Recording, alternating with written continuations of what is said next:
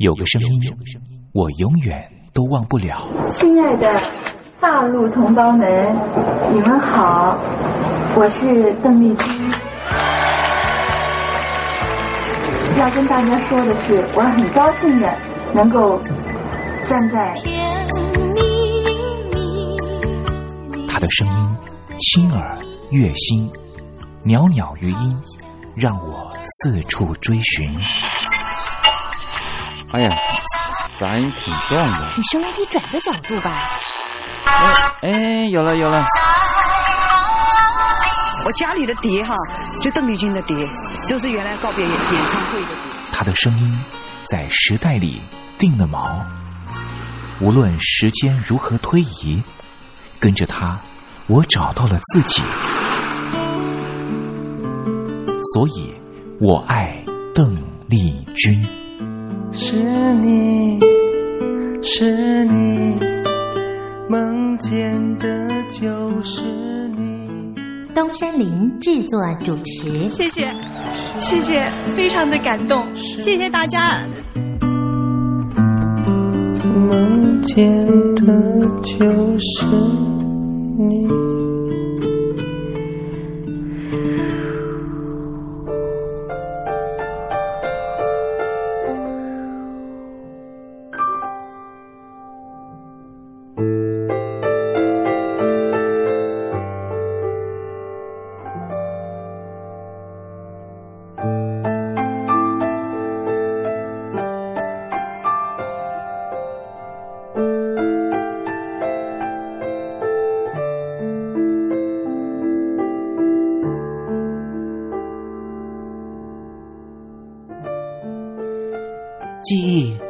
种非常奇妙的东西，我们往往很容易触景生情。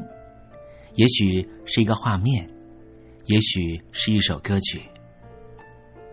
那首歌曲可能是邓丽君的隽永歌曲。听众朋友，晚安，欢迎您收听今天的《我爱邓丽君》的栏目。我是您的好朋友东山林，在台北问候您。我们的节目啊，是每天的凌晨一点钟和晚上的七点三十分，准时在光华之声的频道为您服务。听众朋友可以选择您最适宜的时间，和东山林共度拥有邓丽君的短暂三十分钟的时光。听众朋友，你有没有看过那部香港导演陈可辛的电影《甜蜜蜜》？这部电影是一九九六年的电影，这部电影也是华语的电影圈第一部向邓丽君致敬的作品。从中国大陆到香港发展的剧中人张曼玉和黎明，因为同样喜欢邓丽君，彼此结了缘。几经周折之后，最后也因为在街头上矗立。站在纽约街头的电视机前面，看到邓丽君逝世的消息，彼此再度重逢。电影深刻的刻画当年大陆朋友疯狂迷恋邓丽君的心情。由此可见，邓丽君不只是流行歌手，她也是很难付诸言语去形容的一种。情感寄托，你说是不是呢？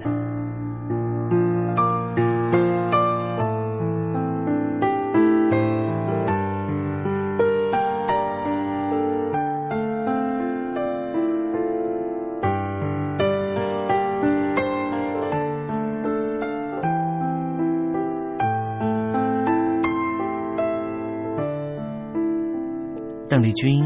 曾经在你的人生历程中扮演什么样的角色呢？听众朋友，如果你愿意的话，欢迎你写信到台北邮政一七零零号信箱，台北邮政幺七零零号信箱，和大家分享吧。今天我们的节目要为您进行的单元是“听听小邓”吧，邀请到的是台湾的邓丽君专家。Elton 告诉我们他的邓丽君研究。好了，节目的开始，先送上一首邓丽君隽永的歌曲，你听听看，是不是旋律一开始，你的心情就回到了往日时光？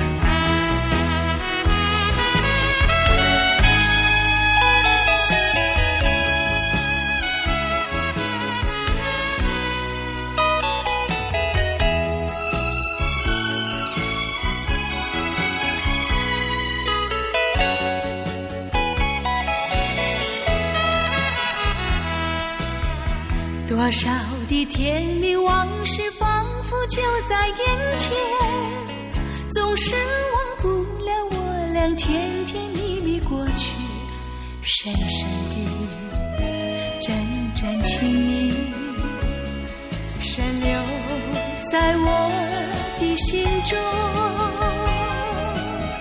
你可还记得对我说的那句诺言？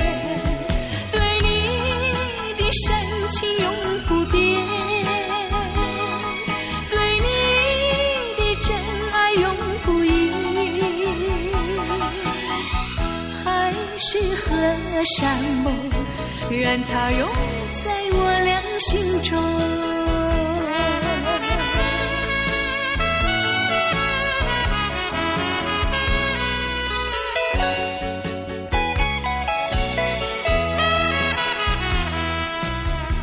多少的欢乐时光，仿佛就在昨天，深深真情意，甜甜的蜜般情爱，深印在我脑海里。你可还记得对我说的那句诺言？愿和你永远长相守，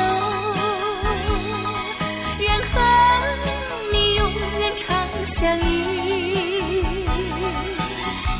真爱和浓情，让它永在我俩心中。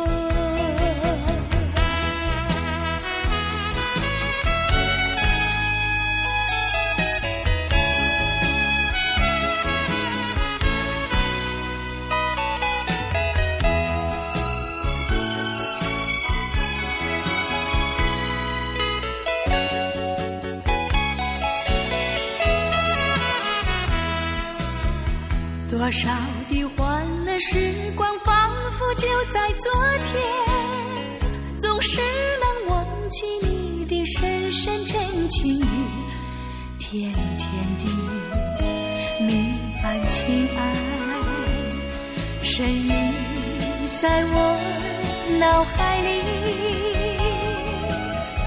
你可还记得对我说的那句诺言？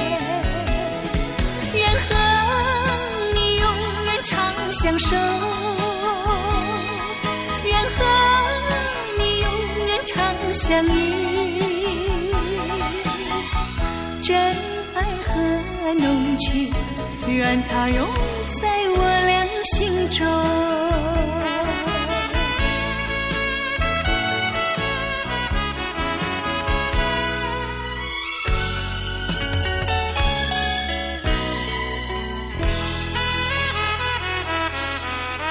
刚才听到邓丽君熟悉的旋律，是不是瞬间的又回到了童年时光？想起了孩提时期和你一同玩乐的玩伴，想起了儿童时期那时候上课的情景，亦或是想起了爹娘当时对自己的照顾。无论如何，如果你心中有暖暖的暖意，想要跟东山林分享的话，也欢迎你写信到台北邮政。一七零零号信箱，台北邮政幺七零零号信箱，和东山林交流交流了。我们稍微休息一下，待会儿要为您进行的环节就是听听小邓吧。邀请到的是台湾的邓丽君专家 Elton，来告诉我们邓丽君隽永歌曲的歌曲背后故事。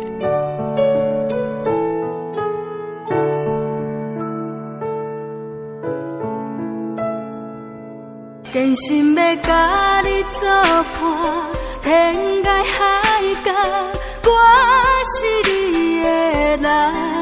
爱就是三更暝半，有你疼惜我，窗外风雨我拢。福建的朋友你好，我是甲你做伙吴一玲。人海茫不管你在什么所在，一零提起你，拢爱炸着 radio，因为光华之声永远带你啪啪走哦。因为你来作伴。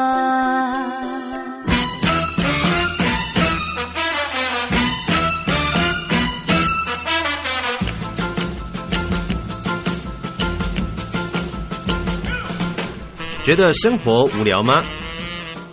觉得日子无趣吗？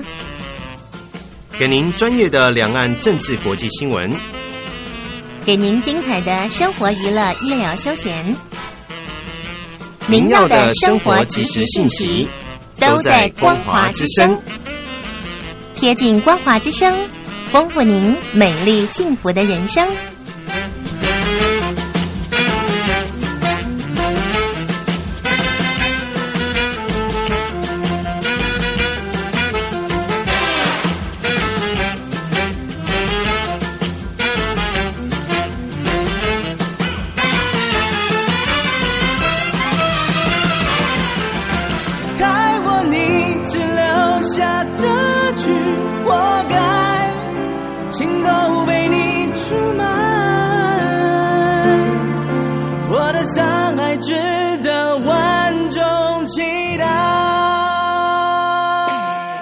海峡两岸的朋友，您好，我是刘允乐。不论你在哪里，不论你正在做什么，都要允许自己快乐哦。我的山海值得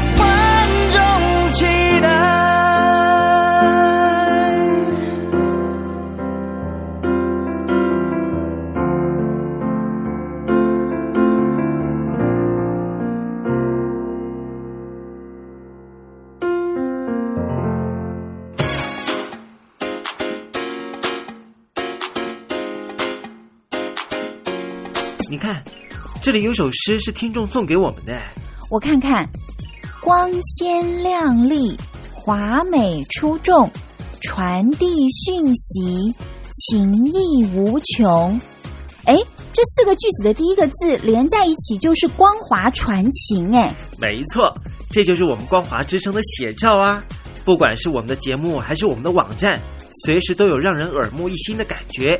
收听我们光华之声的节目，能够让你掌握世界的脉动，走在人群之中，能够有自信的啪啪揍啦！啊，这是一定要的啦！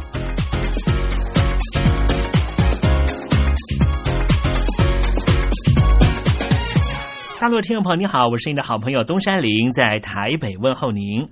正在为您进行的栏目就是《我爱邓丽君》，我们的节目是每天的凌晨一点钟和晚上的七点三十分准时在空中为您服务。听众朋友，如果想和东山林交流交流，欢迎您写信到台北邮政。幺七零零号信箱，台北邮政一七零零号信箱。接下来为您进行的环节就是听听小邓吧。要邀请到的是台湾的邓丽君专家 Elden 来告诉我们邓丽君经典歌曲的背后故事。我唱歌的时候尽情的唱，你接纳多少我不知道，你以多少情感应和我不知道。我曾在翠湖畔留下我的情感，如诗如画，似梦似幻，那是我，那是我的。初恋。你有多久没重温邓丽君歌曲？那一个个音符，曾在你我心湖上激起圈圈涟漪。如今水波不幸，还是宛如死水。邀请邓丽君再次吹拂，重新感受自己，听听小邓吧。听听小邓。变他，变而他，是否依然？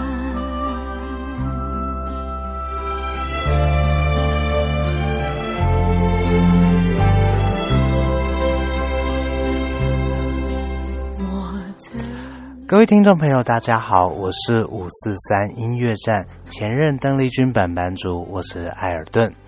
今天在听听小邓把这个单元想要和听众朋友分享的，依旧是呃邓丽君姐姐的日文作品。但是说真的，这首歌曲是鄙人在下我自己非常非常非常喜爱的一首歌曲。那这首歌曲名称叫做《Ganashimi do Odo da Sede》，悲伤。呃，与悲伤共舞。那这首歌曲是在一九九一年二月二十七日发行单曲，那在同年的三月二十七号发行专辑。那说真的，这张专辑呢，算是邓丽君姐姐在日本最后一张呃以个人专辑的形式发行的个人专辑。那呃，当然在之后还是有陆续单曲的呃这个发行呃形式，但是呢，以这个完整专辑的部分，那说真的，这是最后一张。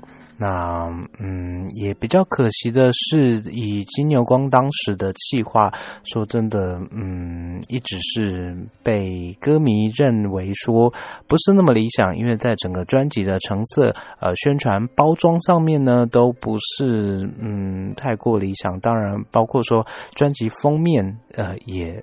似乎是有一点随便乱选的这样的嫌疑，那导致说整个专辑销售量呢，当然不是那么理想。那当时的邓丽君姐姐似乎也是呃处于半退休的状态。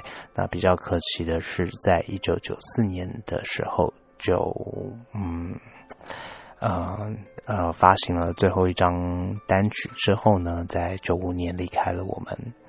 那再回到这首。与悲伤共舞这张专辑也好，在或者是这首歌曲，呃，这首歌曲我自己觉得，嗯，或许呢，它是邓丽君姐姐在半退休的状态下，呃，所发行的专辑，那可能在知名度或者是大家的讨论度上面都不是。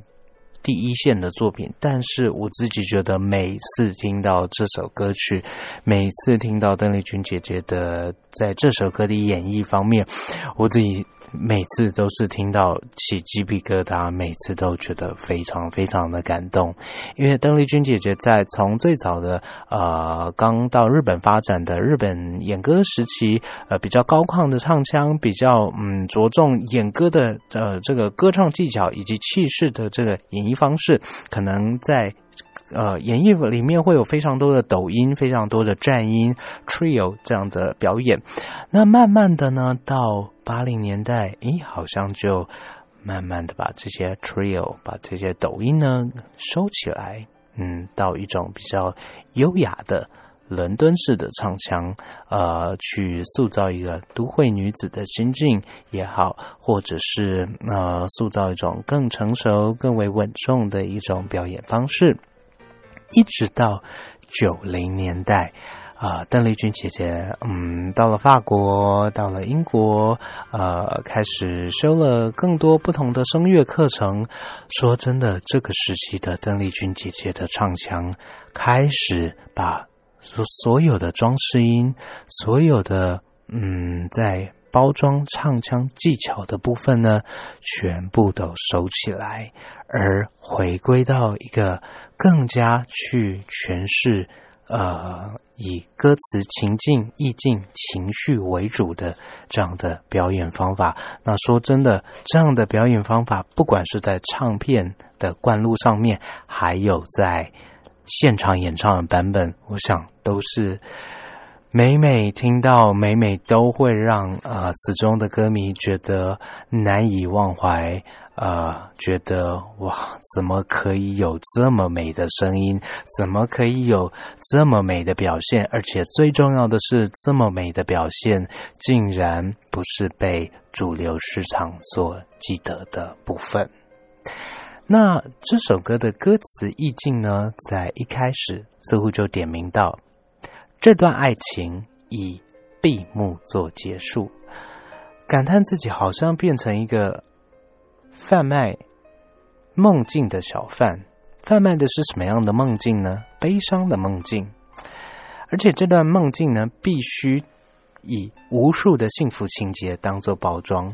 那随着情节的推升，对未来的勾勒越来越清明，你对未来有越来越多的想象，然后对越未来有越来越多美好的憧憬。在这个时候，突然之间，梦就这样子，不只是醒了，而且还是碎了，是多么一个高明的悲伤之梦。那梦碎的那一刻呢，心里是什么样的感觉呢？当然有恨。有怨怼，有难过，有悲伤。歌词里面唱到说：“你的手手臂，而且是你的左手臂，现在到底是谁来当枕头枕着谁呢？”是的，我妒火中烧着。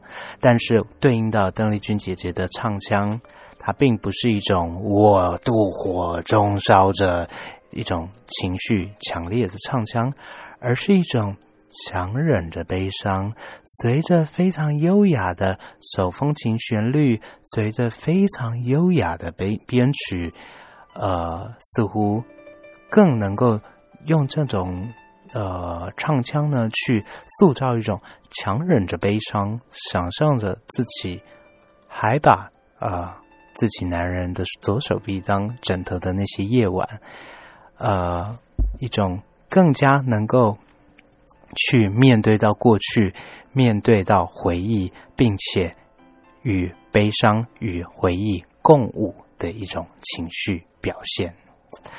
那第二段歌词提到说：“炙热的爱情宛如太阳，却在黄昏时沉入海平面下。这时夜晚来临，夜晚来临是该什么什什么东西要降临呢？当然就是梦境。”那夜晚来临，梦境来临之前，仿佛只剩下不是你的左手臂，而是比眼泪更深沉的苦闷陪伴着着我。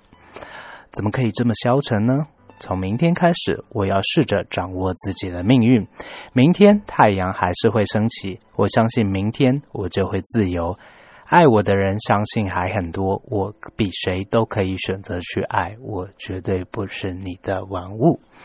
那在邓丽君姐姐的唱腔表表演里面，似乎是包含着，或者是把这些情绪全部都收起来，但是在呃这些沉稳的表现里面，反而有更强烈、更令人觉得哇，握住手腕鸡皮疙瘩掉满地的这样子的力道存在，而且我相信那样子的力道绝对是跨越语言。还有时空的限制，就算完全听不懂日文的呃听众朋友也好，或者是嗯对于日文也不是非常精通的我，其实都觉得哇，那个情景真的是好美好美。甚至如果是在网络上呢，呃。能够搜寻到邓丽君姐姐当时在综艺节目里面所演唱的现场版本，包括说现场版本的器乐配置，嗯，在这个现场收音的部分呢，其实去可以去感觉到，哇，这首歌的力道所在，还有它的编曲的优雅所在。那嗯，我个人非常非常推荐的呢，绝对是在 YouTube 上面可以搜寻一下这首歌曲，呃，与悲伤共舞，呃，它的现场版本。那嗯，在这个现场收音的这个呃原汁原味、生猛有力的部分，我相信绝对是听觉上面非常非常美丽的响宴。那很可惜的是，这是邓丽君姐姐最后一张专辑，而且在嗯呃这张专辑的取得上面也不是那么容易。但是嗯，在精选集的部分，毕竟还是很容易可以找到这些这首歌曲。那今天因为时间的关系，嗯，不如我们就在音乐声中感受一下这首歌呃所带来的。非常唯美、非常细致的力道。这首《Ganashi Mido Odo Dasede》与悲伤共舞。下星期有机会和听众朋友分享更多、更多邓丽君姐姐经典的作品。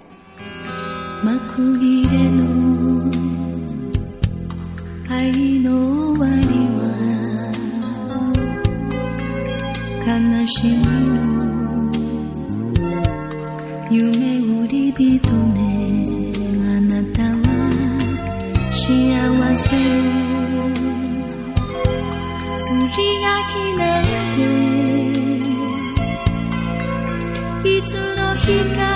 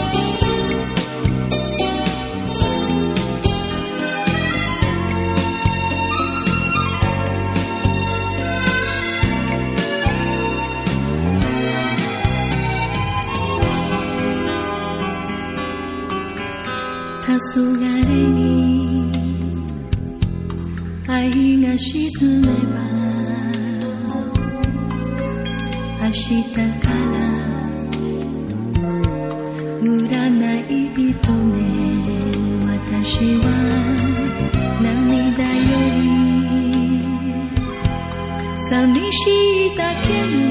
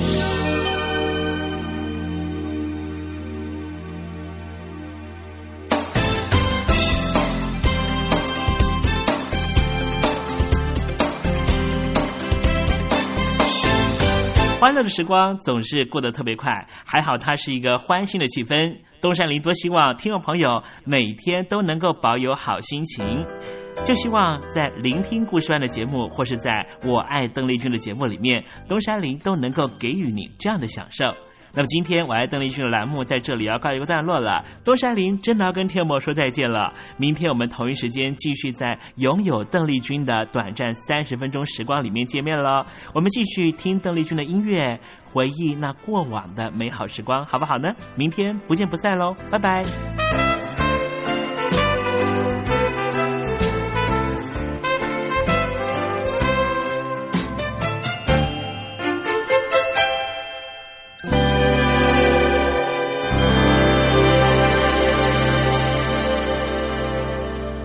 并且排除掉，不管是像中华民国或者是呃这个呃这一些周边国家，最重要的是，我们看到中共还宣称，呃这个什么这个要在这个东沙岛来进行演习等等，这个都是对国际社会的一个挑衅的一个作为。我想美国呃作为国际秩序的这种老大哥，他出来这样做的时候，那这一些周边国家这个呃在南海仲裁案之后，我想这是一个非常重大的。一个警讯，而中共如果没有看到的话，会是非常麻烦的一件事。是好，最近美国对中国大陆的动作频频啊。那么除了刚刚提到的呃坚决的反对啊，美国声索南海主权之外呢，最近呢也有意啊要这个禁止中共党员到。美国，那么如果已经在美国的话呢，要驱逐。我们待会再就这个新闻进行剖析。我们先来欣赏一首好听的歌曲，歌曲之后再回到节目当中。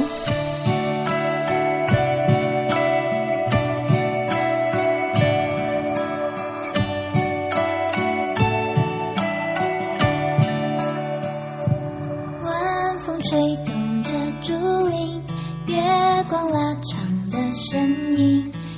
萤火虫一闪闪，满山飞舞的铅笔，天上银河在发光，地上风铃来歌唱，织女星在远方，古老浪漫的神话，流水走过春夏四季的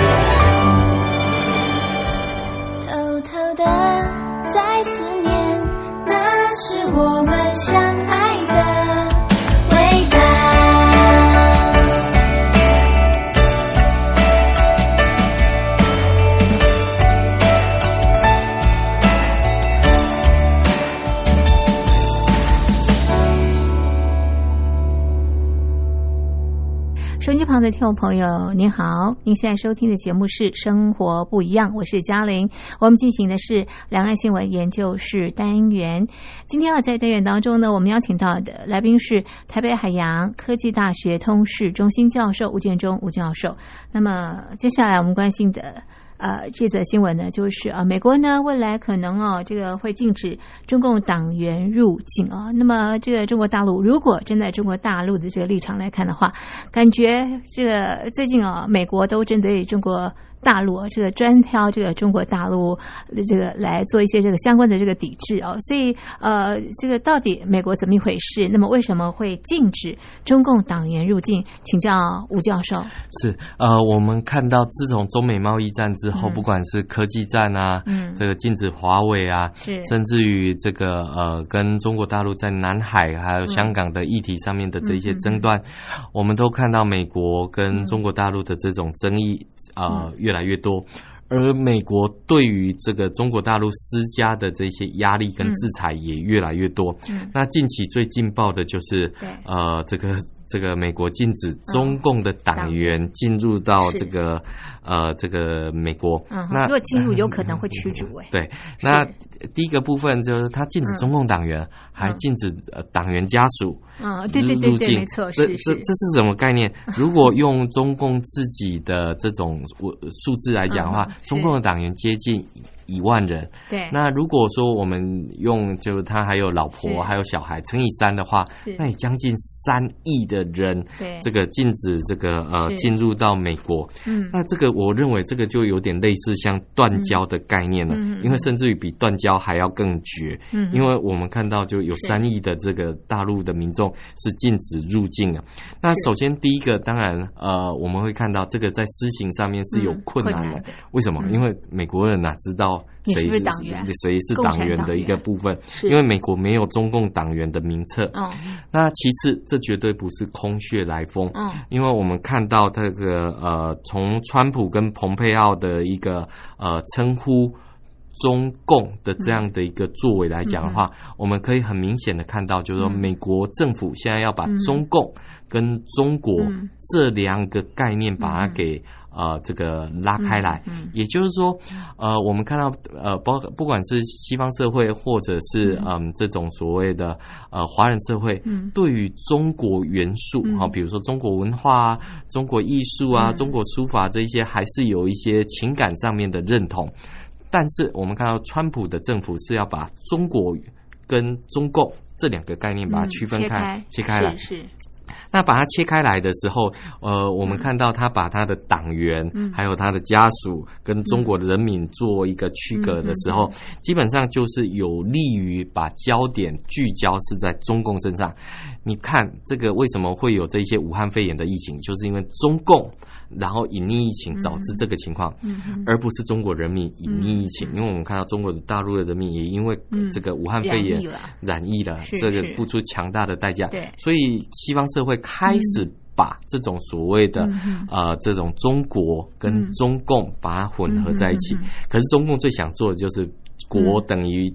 党党等于国，那如果你制裁我的党，就等于制裁我全国的一个概念。所以我们会看到，就是说这样的一个区隔的用意，当然就是一个超冷战的一个部分。因为我们看到冷战时期，这个美国跟苏联并没有太多的这种交往，嗯但是现在。中美之间是有很多的这个联系或交往的一个情况，那要要达到这一些冷战的目的的话，就必须要去进行切割，否则整个打击面太大。中国大陆有十三亿人口，而且也不是人人都反美的一个情况，所以他必须要去做一个切割。那过去里面，我们呃，就是说西方社会对于所谓的中共等于中国的这个概念，并没有把它切割开来的时候，那就会产生一个麻烦。你制裁的是中国大陆的人民，还是制裁中共？那现在看起来，美国已经开始有这样的一个概念。那甚至于我们也看到，像两岸关系里面，我们也经常讲，中共常常绑架一些概念，把自己就当做一个呃谈判的一个主体。那比如说，我们讲国共内战，其实中华民国已经这个动员开段时期条款已经这个终止的，可是。共产党并还没有这个把这个呃所谓的国共内战的思维把它摆脱，所以现在大陆的叫做解放军要解放台湾的概念。那可是我们知道。台湾跟中国大陆的人民是有很密切的交往，可是我们看到解放军还是把这种目标或者针对性还是针对在台湾上面。其实我们会看到，就是这个就是把中共跟中国混淆的一个概念。那所以首先要研究中国大陆，你必须要先明确的知道你到底是中共也好或中。中国大陆也好的人民，这个其实是不太一样。像我们自己在写文章的时候，最常遇到这种挑战：你的概念究竟是紫色的是中共，还是中国人民，还是中国文化？嗯，我们看到中共把所有东西都代表了，这个中国文化哪是中共可以代表？过去文革的时候，他这个呃，这个分这个把一些。古古文明都给打破打碎了，可是他现在却以中国文化来自居的一个情况，所以呃，好多年被中共这样子置换概念之后，产生了这样的混淆。那我们看到美国现在就是把中共的这种党员区分开来的时候，这个就很明确，他打击面不希望太大，他也这样子有机会去啊进行相关的惩罚。那所以我们会看到。那美中共的一个做法是什么？它其实目前是没有相关性的一个呃可回应的一个部分，所以你会看到就是说美国不断的步步的一个出招。那这一这一招最近这个呃就是禁止中共党员跟他家属入境，这个是近期比较劲爆。那我认为接下来中美国还会陆陆续续出招。那为什么会出招？当然就是因为中共改变了。不管是台海的现况，是改变了这个香港的这个人权等等，这个些都是他自己所造成的。这个，所以我想中共还是得检讨检讨，否则呃，这种过去这种这个大有作为的做法，已经引起这个国际社会的一个反弹的一个情况。好，我们最后来看的这个新闻呢，是中华民国驻港办事处的人员因为拒签一个中国呃这样的一个这个切结书，结果呢被迫离港。这个请教吴教授，这个现况啊，这个台港的这个现况如何？是，其实我们会看到这个呃，在这个马英九政府时代，其实台湾跟这个香港。特区政府有签署了一个协议，呃，成立了代表处来服务当地的这个呃国民。那所以我们会看到，这是一个互惠，而且是一个协商之后的一个成果。那我们看到，在这一次港版国安法出来之后，呃，对于呃中华民国呃派驻的这些呃官员。或者是呃，这个代表处的这些呃，这个呃公务人员，基本上中共是有一些刁难的一个部分。那当然，现在新闻所铺露出来的就是呃，这个港府要求中华民国的驻港代表处的处长要签署。支持一个中国的切结书，那当然我们没有看到这样的一个切结书的内容，但是我们可以明显的知道，呃，在过去里面，国民党政府时期其实是有所谓的九二共识，那九二共识里面也就是所谓的一个中国各自表述，那中华民国在意的就是各自表述，而中共强调的是所谓的一个中国，那当年都还有这种各自表述的一个空间，那可是我们看到自从这个。呃，习近平所谓的《告台湾同胞书》之后，呃，他置换的概念，把所谓的这种“九二共识”就等于“一国两制”的这种说法，这这个已经深植人心。所以当时习近平还提出来这个所谓的“两制台湾方案”。那因此，这样的一个呃，就说一个中国的承诺书，到底能不能签？嗯，这个当然是不能签的一个部分。那但是我们最重要的是看到了中共。嗯，特区政府它片面的改变现状，这个作为其实是一步一步的逼近。那我们也看到过去我们的驻港代表这个卢昌水，嗯，这个已经两年没有办法前往香港，因为香港特区政府不发签证。的一个情况，那这个其实是造成了我们的一个呃这样的一个呃，就是说中华民国呃在这个服务香港的呃我们台湾人在香港的这样的一个群众的一个情况。那中华民国是一个主权独立的国家，怎么可以签一个这种不合理的这种窃结书？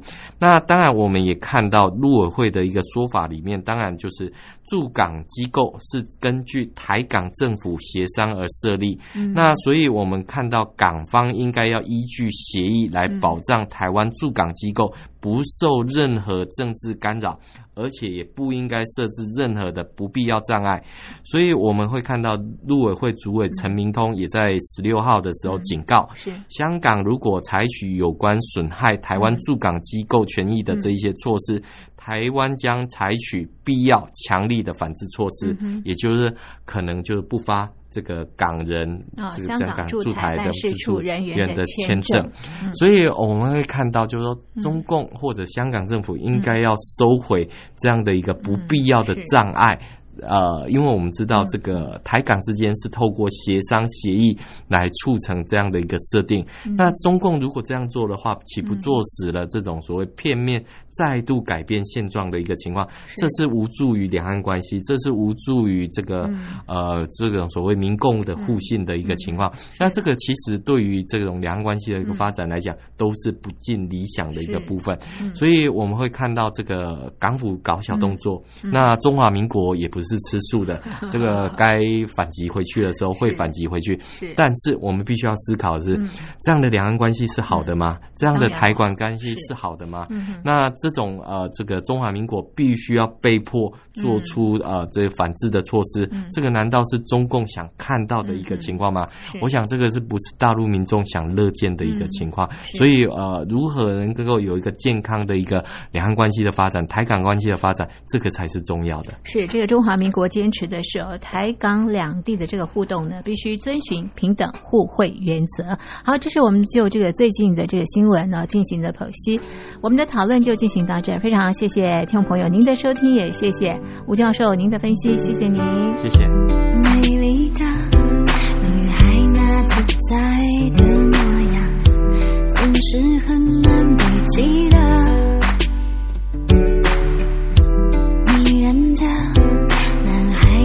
内心的渴望，背对理想快乐着。不准情绪化，不准偷偷想念，不准